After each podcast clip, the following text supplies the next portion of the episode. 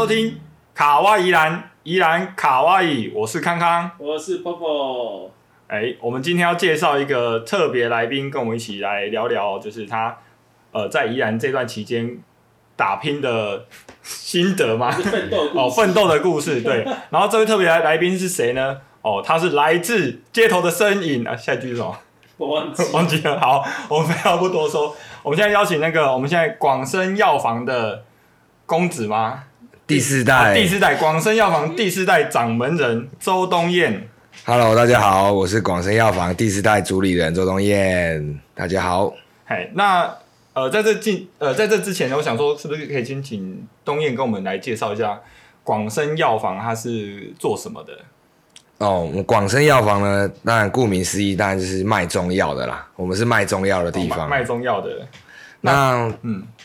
我们是以前是广东省潮阳县人，那以前就说无月不成山，无草不成桥。那我们是属于潮州人的体系。那在呃宜兰市旧城区，其实有好几间中药房，都是跟我们一样是潮州人，然后从潮州来到宜兰这边做中药事业的。好好好。哦，所以那你们是家族算是广东人，算是广东人，那你会讲广东话吗？讲潮州话，潮潮州人都讲潮州潮州，话怎么讲？讲的很像台语，哦，咱像台语，对，，所以不是广东话，不太一样。有点像台语跟广东话的中间。中间版像你可以示范吗？像是什么？像我们这种到了第四代，基本上除了脏话之外，其他都已经忘哦记了。好吧，那 宜兰的不是就是潮州腔吗？呃不不，宜兰是漳州腔，漳州腔对，哦漳宜兰台语分漳州跟泉州啊。我们现在回来台语教学时间。好，那为什么当初会想要回家里去接那个中药行呢？因为其实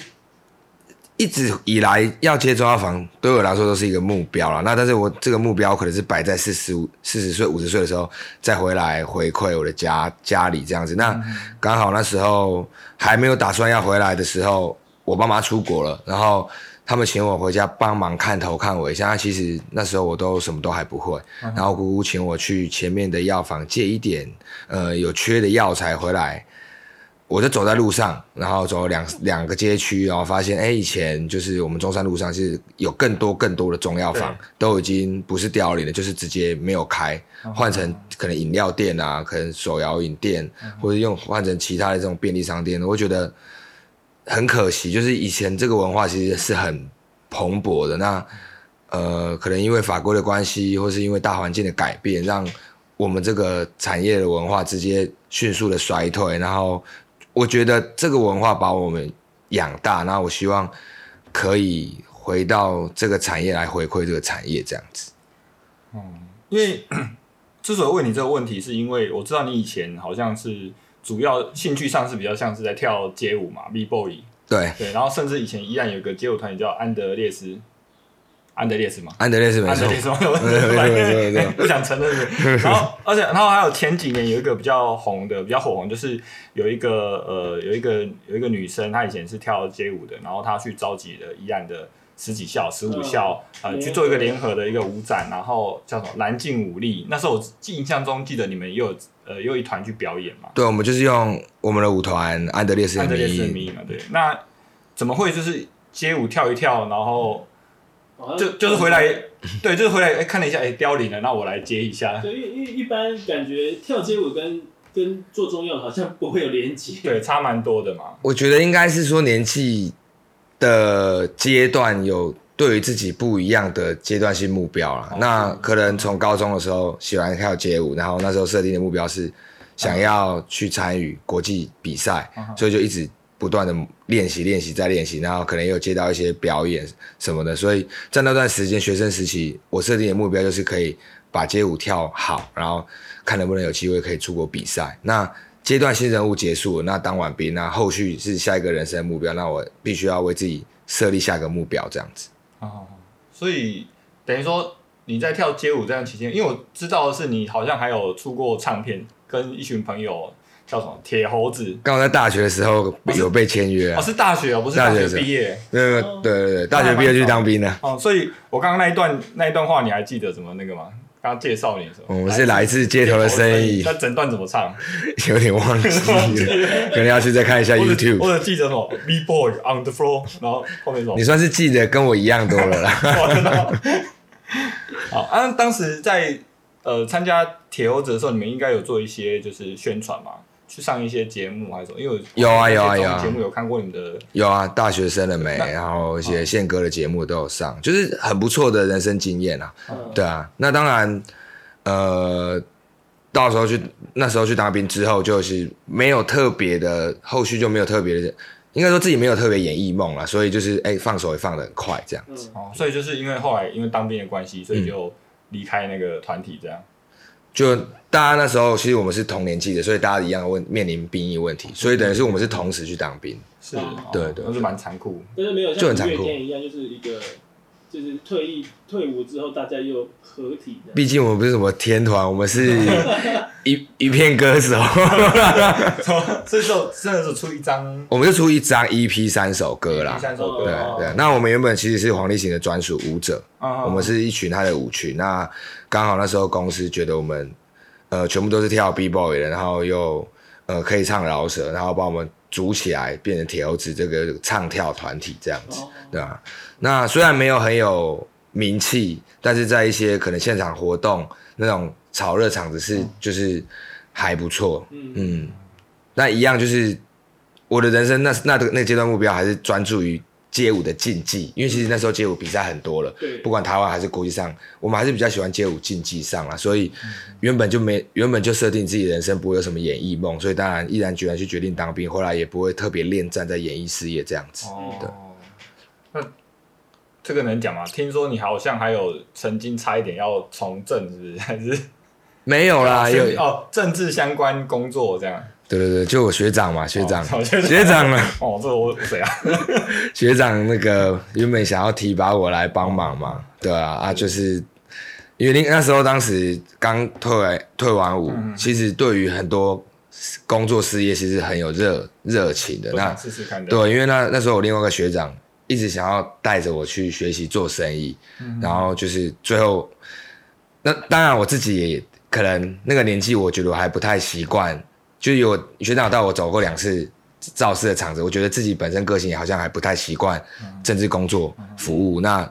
然后最后就被另外一个学长吸收去学习做生意了。哦，做生意是像什么？嗯，那时候是开潮服店，哦潮服店，潮服店在台北。在台北，然后原本我们还他是想要开来宜兰，然后请我赶快去学习，然后在宜兰这边可以帮忙他这样子。对，那你大学是念什么科系？新闻系，新闻系。新闻系，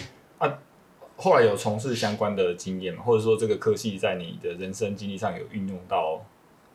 没有没有从事新闻相关，因为其实因为我因为铁欧子的关系，我延毕了两年，嗯，所以我在出呃出社会之前已经看到我的同学们都已经在新闻工作上面了，职场上面，那觉得好像这个工作好像不是像原本在学校看的有点像这样子，所以就一直都没有进入记者的职场。那这当然学校教育还是给了很多帮助啦，嗯对啊，基本的媒体试读能力，然后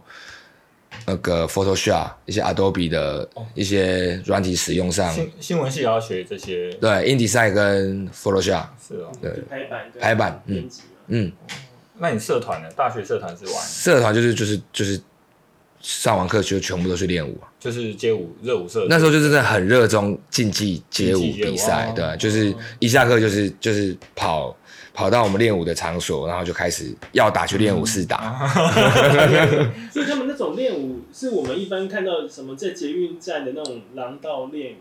有一点像，但是因为我们是 B boy，又有点特殊，有点像比较偏体操，哦可能是我们会研究一个动作，我们一整个晚上在练那个动作哦，对，把它练到最最完美、最顺这样。就是因为身体有时候一些记忆是做不出来的嗯，但是可能需要一些肌肉跟协调性，然后就是要从不会到慢慢的开始，可能第一次做到这个动作，然后开始熟练它嗯，可能有些动作比较难，可能要练上半年一年这样子，对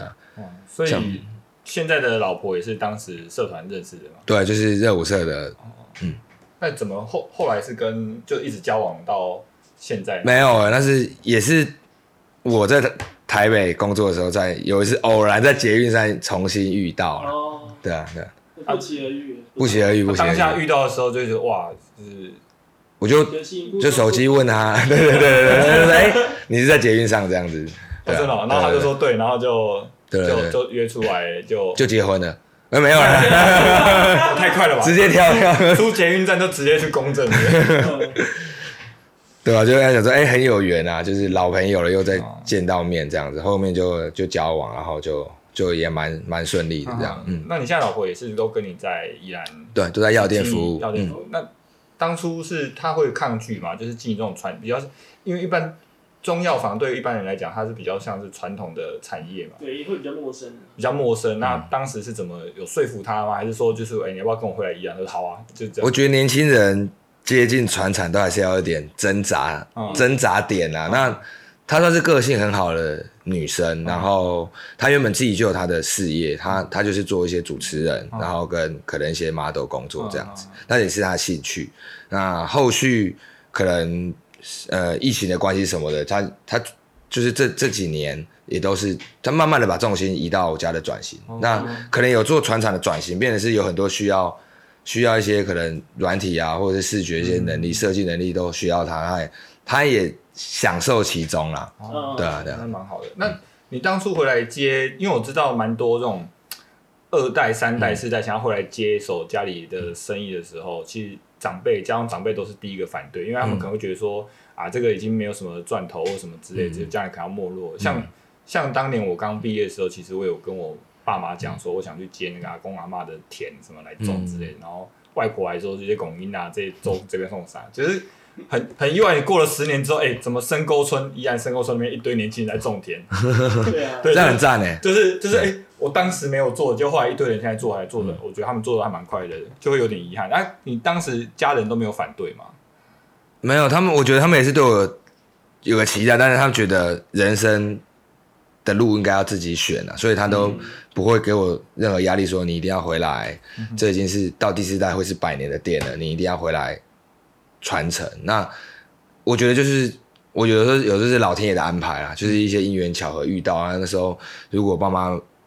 没有叫我回来帮忙，因为平以前他是没有叫我回来帮忙，不知道为什么他那次就叫我回来帮忙，就刚好我去借跟人家调借药材，然后就觉得一点感感叹，然后就觉得回来，然后我觉得很幸运，是我们这间传统产业的店，在我们努力要转型的时候，我们的长辈是支持的，嗯对他们觉得我们多做一件事情，也许是多赚的，原本是零，多做一件事就加一加一加一加上去，他们并没有给我们太多的呃限制对限制，所以我们觉得我觉得很好。然后他让他都放手让我们去做，然后都接纳我们这些做的东西，这样所以我们很幸运。呃，那你接手就回来帮忙接手这这一块事业之后，呃是在有一有一年那个依然有做那个什么蓝城百工的嗯评选，然后有帮忙这些呃候选为蓝城百工的这些店，然后有做一些改装什么之类的，还做看看板招牌。嗯有有有是在那之前吗？还是之后之后，所以等于说你们那个现在的店内的装潢是在哦，店内装潢很新的哦，很新的，对，换过，对不对？再翻转一点的话，应该是二零一八年的一月了。二零一八年一月、嗯哦。那你当时知道自己家里是南城百工吗？我们不是啊，你们不是吗？我们不是南城百工哦你们不是哦不好意思啊，这段卡掉，我们不是卡掉。蓝好，那么今天节目就到这。那，我们下一次。我那时候很想参加了蓝蓝城百工，但那个但那个专案啊是在我们转型之前，对，之前对然后我们也有去问过，呃，就是哎，我们能不能参与南城展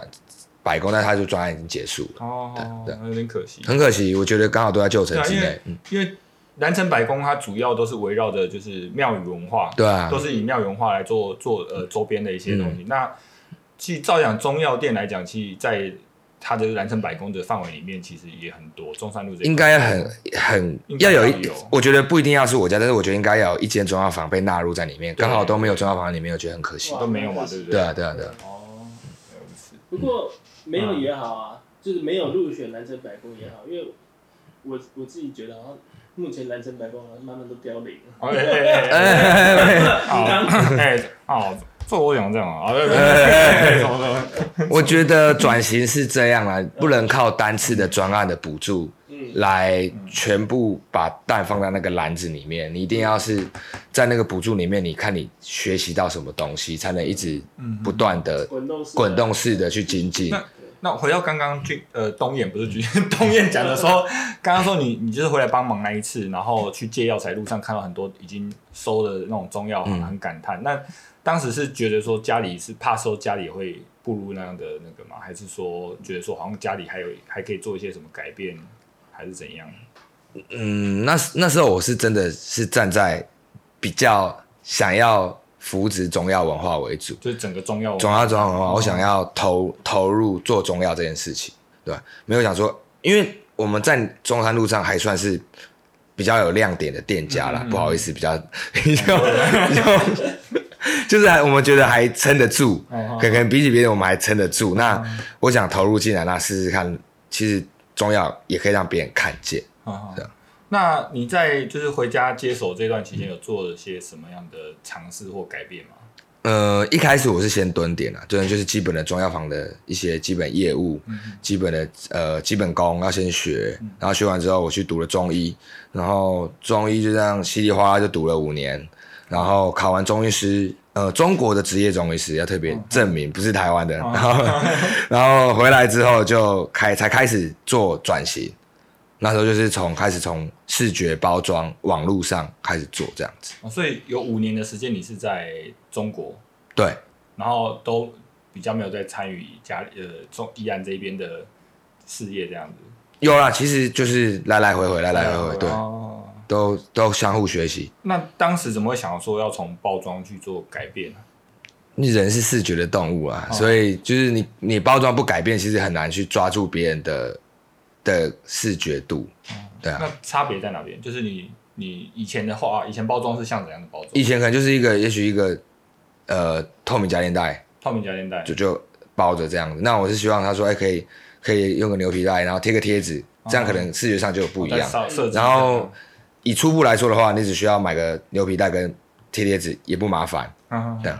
那我知道有一阵子蛮火红的那种防蚊包，嗯，因为我我为什么说很火红，是因为有一天我姐，我姐她平常没有什么去逛中药店，她有一天就带了两个防蚊包，我就拿来一看，哎、广生药房的，为什么为什么你会有这东西？她说网络上看到的，然后她就去买。对，那现在外面很多地方都有挂。对，就是我们那天在路上，在呃农泉路附近一家店，也是那种嗯类似比较文青的咖啡店，嗯那、门口也挂了挂了两个这样子。那当时那个也是你设计，还是原本家里就有在做？呃，其实那个防蚊包，我也不知道，就是就是就那就是在我们转型的第一年，突然就火红起来，就是一个中国大陆的配方，然后就是每每个人都有拿到那个配方，就说哎我要抓我要抓这样。那后面因为其实抓那个防蚊包很麻烦，嗯后续我们又做一些转型，把它加入一些自己喜欢的花草类，让它闻起来不要像，其实那原本的防蚊包的配方中药味很重，然后不好闻，我们加上一些花花草味盖它的味道，增加增加它的增加它的就是防蚊的更好这样子。那再这样是用一个麻布袋这样装起来，那可能客人拿起来也会觉得拿起来哎文青感很重，然后又好闻，然后又真的可以驱蚊这样子。哦所以所以它的起因是先有客人去说我要这个这一帖药，对，一开始我们看说啊，这不会红啊，这就就不要理他这样子，然后就开始哎、有有人在抓，但是十几位这样子抓起来也很麻烦对，那不如我们一次同整好，然后来了就就拿给别人，那这样啊还比较简单。卖的很好嘛。我真的到现在，我、那个防火包到现在到现在五年了，都还不错，而且甚至我把它，我我把那个防火包丢到我们体验游程里面了。啊就是哎、小朋友也可以抓，然后一般是我们去市集的时候，想要体验的也可以免费体验，然后就是在在网络上跟店里有贩卖，所以到现在一直都还是跑的还蛮快的，哦，对，跑的还蛮快的，以前没有这样的产品，就五年前都没有。都没有，然后就啊，店里这样的主要收入有因此而改变吗？就是说，可能以前专都是在卖四物汤还是什么，我我随便讲的，嗯。那可能你接手之后，可能开始哪一些我觉得多少会有帮助啦，因为我们传统的业务完全都保留着，那只是多做了一些转型，多就是多加一加一加一加上去，所以多少还是会有一些帮助。嗯，那我我之前有去你们那个中药店、中药店、嗯。中药行还是中药店，中药房、中药店、中药行、生药行都可以。可以。对，因为那时候我去的时候，有看到你们也开始在做一些那种可以泡像泡茶的那种茶袋。嗯，那种泡三角茶包。对，像茶包嗯里面有什么有枸杞啊，一些中药材，嗯。这个是以前就有吗？还是没有没有接手之后？应该说我们家以前有两款茶，嗯一款是就是养生茶，就是有有生类在里面，就是说有枸杞、红枣在里面。啊另外一款是罗汉果茶，嗯就是那种比较润喉的。嗯，对啊，然后啊，以前都是很大包这样子，但是很大包其实不是很多人都追求冲一大壶。其实现在上班族还是比较多啦，嗯尤其是先讲一下做茶包的初衷好了。其实现在台湾社会步调实在太快了，是没有台湾的社会步调太快了哦，那其实有点没有办法去。去煎煮一壶茶，或者对泡一大壶茶，大家来对倒来喝。那大家反而喜欢这种三角三角形的这一种立体茶包，放到马克杯里面，随手马上可以冲泡，马上就可以喝到这样子。所以这是我们做茶包的初衷，我们把我们原本有的茶款做一个包，呃，算是包材上的变化，然后让现在的人更方便去饮用。那后续又研发了比较多的口味，再加上呃，二零一七年卫福部有一个中药示范店家的专案的辅导，然后也辅导我们做一些视觉跟跟茶包口味上的变化。哦，嗯那你们还有是不是还有跟其他的一些呃，也好像也是其二代还三代一起做一些改变合作？因为像那种之前我知道胶西有一个泡澡的，嗯你们是不是就有做一个什么泡澡的泡澡包？对啊，对啊，对啊，我看他们合作对象都蛮多，有那个广生药房，然后有澡澡堂嘛，那个澡堂我们那个泡澡包是三方联名三方，就是用广生药房的中药配方，还有一个加入政府茶园的茶叶，然后再连线平台方面，就是连线到呃郊区的冲澡澡堂。嗯对啊，因为他们是一个艺术澡堂，然后整个空间的配置跟视觉都做的很赞。那、是当初是谁先找谁？当初是阿福先找我说，哎、有没有东西可以串联？然后那时候我们刚转型第一年，然后其实很多事都还没做，然后也想不到说要做什么，突然不知道是哪哪个哪个突然一闪一下，然后想说，哎、好像可以泡澡包的时候，因为古代其实很多皇宫贵族是喜欢用茶叶来泡泡澡，那茶叶他们觉得对皮肤是一个有一个很不错的作用，这样子。那哎、那把这个茶叶加到中药包里面，好像蛮搭的。然后他又认识那个冲澡澡堂的那个主理人，然后就哎、三方来这样子串联在一起对品牌联名感觉蛮酷的。因为嗯我本身除了很爱中药文化之外，我也是一个很爱宜兰的人。那我觉得可以跟宜兰的好朋友一起做事，我觉得比起自己做事有趣多了。这样子，嗯说到这个，就是大家一起做事。你们最近是不是有刚去南洋博物馆办完一个活动？对啊，我们跟南洋博物馆合作做了一个夜宴兰博的餐会了，一样也是有政府茶园，有冲澡澡堂，然后还有呃时光餐厅的主厨 Candy 啊，那那个还有其他。活活动是主要是内容是什么？呃活动内容，其实我们主要是想要让我们的贵宾可以品味宜兰的饮食文化了，因为其实现在像这一种餐会型的高单价餐会，其实已经很多了，也很多人在做，像什么稻田野餐桌、野台戏，他们都是餐都可以出到米其林等级很厉害的。那我们是特别想要做出一个宜兰款、宜兰味的餐会，它不仅仅可以透过宜兰的在地的食材跟在地的料理，像西卤肉啊，或者什么十二乡镇菜之外，我们还可以希望大家是品味的是宜兰的文化。所以我们在吃饭之前，我们还拉到老街里面的唤醒堂做一个药仙文化的呃体验，因为那个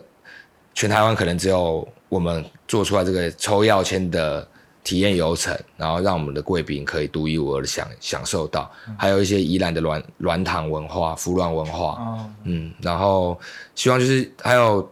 还有抢菇，最后就是去去对对对抢抢菇文化，其实对外外县市人来说也也很酷。我们在对南南洋博物馆里面带他们走一个抢菇文化，然后格马兰的呃以前的那个汉跟汉人的一些冲突的文化这样子，就是一系列的导览，然后才最后才配合上参会这样子，让让其实因为多数是外县市的客人啊，那、那让他们了解，就是依然除了原本他们认知上的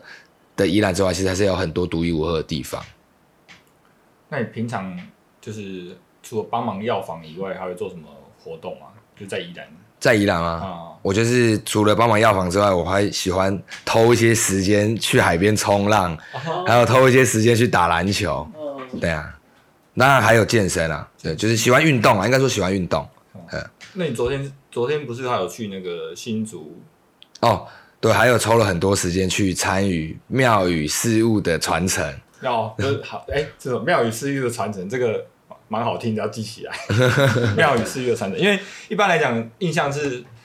呃比较比较通俗一点的，嗯是算那种八加九，算八加九嘛？呃，我们就是我们，其实我是宜兰东岳庙信义会的会员啊。那嗯对我们来说，我们的服务的内容主要是扛神将，扛神扛神将是比较通俗的讲法了，扛神将是人在里面，人在里面然。后要跳那个什么七星步还是什么？对对对对对，因为有不同的神明可能有哦不同的步伐。啊那我们呃，如果讲的舒服一点，可能就是为神明服务的降脚，哦，对，神降脚，降脚，哦这样这个我听过当将角，对啊对啊对啊。啊，怎么会想要去参加这个活动？是小时候就有接触？小时候，因为其实我家就是在中山路跟城隍庙街口的哦的店嘛。那嗯其实，在我们那个旧城区的中央，其实很常接触到这一种绕境热闹哦了。那小时候喜欢看，然后就是那种怀旧情怀上来之后，会觉得哎、有那种很恋旧的感觉。然后刚好我弟弟加入，他强拉我进去。其实我原本已经没什么兴趣了，对，看到也不会特别可停下脚步下来看这样子。哎、他就加入之后强拉我进去之后，发现哎、其实也还蛮有趣的。那应该是我以前有跳舞的关系，其实它里面一些降脚的这些艺术的脚步，其实还是要不过透过反反复的训练，才会越跳越漂亮跟标准。嗯所以就是哎、其实就跟我以前跳 B boy 也很 像啊，就是不同不同形式上有有帮助到，对不对？都有帮助到，然后又可以帮神明服务。那我们现在又再多转型一点，我们也办体验营，办艺文节，哦办市集，嗯然后办绘画比赛，多做一些这些东西的工艺跟一些艺文事物，那会让人家觉得，呃，庙宇文化或神将文化不会跟一般的民众距离这么远。那其实我们是，如果我们用心去经营它的视觉、它的行销、跟它的包装，跟我们整个会员的品德的话，其实是一个大家会有兴趣的文化。毕竟每次有绕境，大家都还是很喜欢出来看。对对啊因为一般一般大家对绕境的那种文化，其实有的是算就会想来嗯看，但是绕境结束之后，大家其实会蛮有蛮多那种负面的评价，比如说可能会留下很多垃圾，乐色、然后留下很多鞭炮的那种那种炮竹，炮竹炮竹的残骸，对，对。但我知道东玉庙蛮特别，是你们用的是什么环保鞭炮、环保炮竹，其实现在应该每间庙都有了啦，因为应该政府配的，因为就是不希望大家放太多鞭炮啦，哦。对啊。但是我们是发起呃，垃圾不落地，就是我们在我们的呃行脚上面，我们都会在车上绑垃圾袋，希望大家不要随便丢，甚至把路边可能有些人的垃圾也顺便捡到我们的车上，嗯就是先把自己做好，然后去影响别人。哦。对啊，从会开始做，做到可能会影响到我们庙里其他会，然后再进而影响到其他的庙这样子。嗯嗯，因为现在外面其实比较多还是那一种，就是那个车队过后之后，最后面有一台货车，然后再慢慢扫，慢慢扫。我记得外面现在很多还是这样子，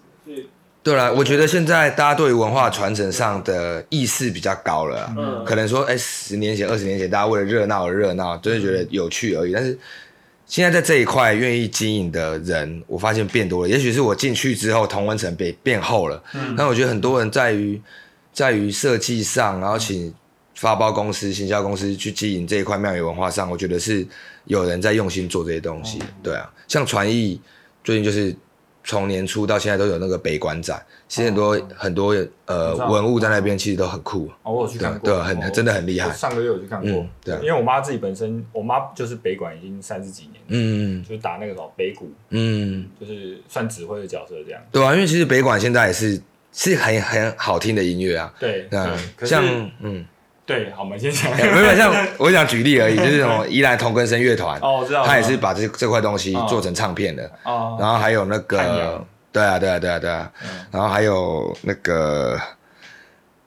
那个黄昭顺之前不认识的那个，哦，林声祥，对啊，林声声祥乐团也嗯。把最经典的风入声风入松纳入他们的唱片，KKBOX 都有。哦，。风入松那个那个牌子，我们讲台叫白记，嗯。是蛮蛮蛮简短的一个嗯。北管的百百技。嗯，真的就是很酷啦，嗯。啊嗯。嗯好，好，没有，没有。我刚才讲到说，我妈，我妈北管的部分，因为我小时候常常就是会去滥竽充数，就讲实在话，就是滥竽充数，就是可能哪个乐器人家缺人，嗯。然后，但是他其实就是他可能就是那个乐器就可能就是要一出去就要五个六个会比较好看，嗯。但是他就缺很多人，然后其实只有一个人的会接麦克风，就是会吹的那个人接麦克风，剩下都是随便乱吹的，然后真的啊、或者是随便乱拉，随意敲打，会啊，敲打也是，也我也我也去敲过，然后敲打是真的要敲，但是他、就是我妈打那个北鼓会跟你讲说，他打的什么手势，你就要敲怎么样敲，嗯。但是我都听不懂，因为嗯。他讲那个我真的听不懂。然后就是去滥竽充数几次之后，就就会发现，因为从国小开始就会，国小是会去帮忙拉那个螺、嗯那个推车，嗯。然后到国中、高中开始会跟着进去滥竽充数之后，就会会发觉说，哎、怎么我妈那个年纪那些人啊，跟着一起表演的都是一些老人家，嗯。然后每过一年就是谁又不在了这样，对啊，再有过几年遗憾，谁又不在了，就整个团的人越来越少。那后来就有看到像是汉阳他们就有比较积极在栽培嗯。年轻人，对啊。那吸收一些比较年轻的乐手这一块。但像我妈那种比较传统那种弗兰社体系的，嗯他们在这一边就就是我曾经有想过也要想跟我妈学，嗯但我妈讲我真的听不懂，就是她是 她是一个比较没有逻辑系统的教法，嗯，对，然后我就尝试了几次之后我就放弃了，对，然后也是觉得蛮可惜的，所以我大概可以理解你的那个想法。那你刚刚讲到说你弟弟拉你去那个东玉庙跳那个神将脚步，嗯所以我知道你弟弟应该也是好像还是桌球国手嘛，对对对对对对对，他是呃中华民国台湾的桌球国手，九年连续九年啊，，现在还是吗？现在不是现在，他之前是教练，然后哦，现在是在呃台北的一个桌球品牌嗯对服务，对，就是也是他们家里我弟他太太家所以当初他你弟也是因为觉得那个神将很有趣，哦，我弟是从小就比我狂热很多，哦对对对，他都会去庙门口看那一种。我是我是我是在那种家家门口看，随意看那种走走经过，他是会去庙门口看的那一种。啊，家里的人不会反对吗？我就静静的啊，就走过去看一下而已不是。我说参加这个跳神将什么的，哦，他他们一开始会觉得，哎、你们怎么去参加神将会？啊因为以前对神将会的印象当然是都都不好嘛，对啊会，打架，对啊，对啊，对啊对啊对啊。后面哎、对于哎、我们可能是我们是属于比较大庙的嗯传统庙的的会，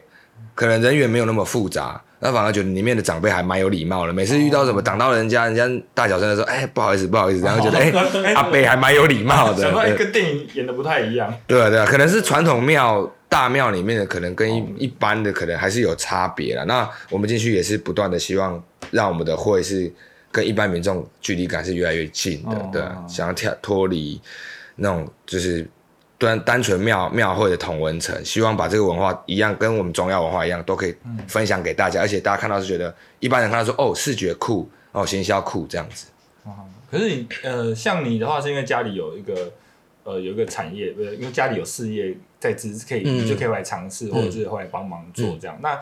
应该有一些周边是有一些朋友，依然的朋友，嗯，有没有也是回来在依然创业还是怎样的的故事嘛？就是你这样看有没有就有啊，我们我身边都是就就是其他我们一中的同学，其实很多都也是在宜兰这边创业啊。对啊？那就是我我要讲的是说，就是这种宜兰现在的对于青年就业或青年创业这一块，你、嗯。你的你的想法会是什么呢？我觉得如果是就个人而言的话，哦就是个人一定要努力啊，个人一定要努力。个人一定要努力。像我的好朋友就是汉青，说不定之后也可以上你们 podcast，嗯嗯。对啊，他他就是很专注在他的手绘艺术上，嗯全部都是手写的艺术。那他的粉砖也是很多人在追踪啊，哦。然后，然后他到现在一直，我们好朋友一直都很好，他就是在这个手绘的这一个层级上，已经是在国外艺术师会邀稿的的哦。的程度，那是真的很多他的 case 基本上都是在台北跟外县市，都是那种很大的 case 这样子，嗯。那还有佐藤咖喱，啊，我知道，佐藤咖喱也都是就是你的学弟嘛，对，他们也都就是都就是也还不错，哦，对，那那间那间是真的蛮热门的。对啊对啊那间它本身好像是有跟富片达这 Uber E 有合作，可是不常不常开不常开，因为他们店里面忙不过来每次每次中午或晚上去吃的时候，就是里面店都是满的，进去哎、你们预约吗？没有，不好意思，就 下次再去这样子。对，那你这样子就是回来宜兰大概几年？呃，我回来宜兰，今年第十年。第十年。嗯那有有什么样的？就是对于这种自己是一个我们叫什么蓝天游子哎，返乡的返乡青年呐、啊，嗯，宜兰的返乡青年，嗯这样有有什么样的感觉吗？心得这样？我觉得在于可能我那时候是现在三五嘛，那时候回来是二五。我觉得这一段年纪，如果要分享给大家的话，就是全力以赴，全力以赴。因为我没有那么早想要接中药店，是因为我觉得中药店感觉很安逸。以前对我来说觉得很安逸，就是坐在那边，然后就是可能一些基本老客户进来，然后就是给他药就走了这样子。哦那那可能还生活还过得去。那嗯回来之后，我觉得这段时间本来就是不应该安逸的年纪，嗯所以我希望做点做点事情。那刚好遇到卫福部的辅导转嗯型，他放他教了我们很多事情跟很多观念，发现哎、其实我们可以做的事情还有一拖拉苦到现在都还做不完。哦那刚好在这个需要很努力对于事业的年纪，那然后又是返乡青年，然后就可以很努力去做，那希望可以再做。未来十年可以继续保持一样的初心，继续努力下去，这样子。那有兴趣返乡的好朋友们，我也觉得回来然后勇敢的寻梦、逐梦都是很棒的。这样，那你刚刚有说到，就是当初会想回来接手的初衷是想要就是呃传承这个中药文化，也想要帮宜兰做一些改变嘛。嗯。那你接下来的规划，因为现在听起来是你过去都是在帮自己家里的店，嗯，那这段期间或者是未来有规划说，也许将来再帮其他中药行去做转型吗？还是呃，目前因为自己的事还没做完，还没做完？对啊，对啊，对啊，对啊，对啊。那我是希望，呃，我是希望，呃，去帮别的药房做转型，很奇怪，因为我不是服务专员，哦对啊。那那我觉得我可以帮助大家对于中药的认识嗯可以广一点，也就是说对中药不要那么有距离感，因为最近也是新闻很多，那其实很多新闻会造成中药产业的负面的影响。那其实我们可以透过我们的，也许我们比较容易被看见的能量，告诉中药，告告诉大家中药其实并不是这么危险，其实它是很安全的，我们能卖出来都是很安全的。那那你不一定要找我们，你也可以找嗯就近的中药房，嗯然后至少你愿意多饮用这种养生品，那你去找其他中药房，那可能也是我帮助到他们的地方。嗯那再来再来就是就是应该差不多这样啊，就是就是我希望当刚当一个让大家我对中药距离感变变少的人。我我从我反过来问好，应该是说有这段期间有没有其他中药行的，比如二代、三代有来找过你们还是什么的吗？呃，其实我们每年之前每年被访辅导，全台湾都有都有时间啊。那其实我们都一直有交流，像台北的台北的那个之前那个光哪后那一那一那一间对对对对对嗯那个他们一直都是我我们很好的朋友。那台南博仁堂这礼拜要上宜兰来找我，他邀请我去台南一个重要艺术节，嗯然后我是我打算十一月就要去跟他们相提，就是有在转型的二代，其实大家还还是会因为因为产业太窄了，然后大家知道要互相扶持，比较不会有那种竞争过度的竞争，或者是那种冲康心态啊。对对对对对，那我们现在大家知道，就是那个中药，其实它讲究的是医食同源嘛，嗯，药食同源。呃，，药食同源，不好意思，药食同源，哦，药食同源。那现在夏天，现在呃已经立秋了嘛，嗯立秋已经过了，那嗯。接下来夏天转秋天，嗯。有时候会比较容易不小心着凉，嗯，或者是一些什么，有没有哪些东西可以推荐我们听众朋友来？就是入入秋的话，其实还是要比较注意，可以吃一些颜色白色的东西，哦很像说什么配胖哦，不是薏仁啊、百合啊，这些都是食材类的，讲食材类比较安全啦。哦然后可能那个白木耳啊，白木耳白木耳啊，如果还有是一些水梨的话，水梨也不错，水梨，水梨也不错。啊杏仁啊，这些只要是只要是比较色白的东西都蛮适合的，对啊。哦。那中药什么有没有什么养生的建议吗？啊嗯，养生的话就是你可以喝我们的呃浓萃养生茶，啊或者是生津润喉茶，对，这两个会比较适合秋天啦。这两个会比较适合秋天，嗯，好，那就还有什么？干掉。啊！你之前怎么会？我因为我我看过你的脸书，就是你你跟你老婆的那个婚纱是在韩国拍的，就是忽然聊到韩国，少女就是有一个梦想，可能也去一个韩 那个韩韩国的那个那个妆法好像会比较好哦看。韩国风，对对，哦。我们要结婚了，尽量满足太太的要求，我想说，哎，婚后会过得比较舒服。哦，所以主要是主要是老婆在在对对对对对对对。那我们这个就不要问可以吗？可以啊，没关系没关系。也许他哎，怎样是看不起我们宜安的婚纱店是？哎呀，不是不是不是不是不是，他手机不是 iPhone 听不到 Podcast。你知道现在不是 iPhone 也听得到吗？真的真的假的？是 party 才重了。糟糕了，糟糕了，糟糕糟糕糟糕。好了，那今天差不多就到这边。那我们还是谢谢那个周东燕，谢谢谢谢谢谢东燕来谢谢谢卡哇伊来，分享。然后接下来，嗯，那我们今天就到这边。好，好，谢谢喽，谢谢谢谢大家，拜拜拜拜。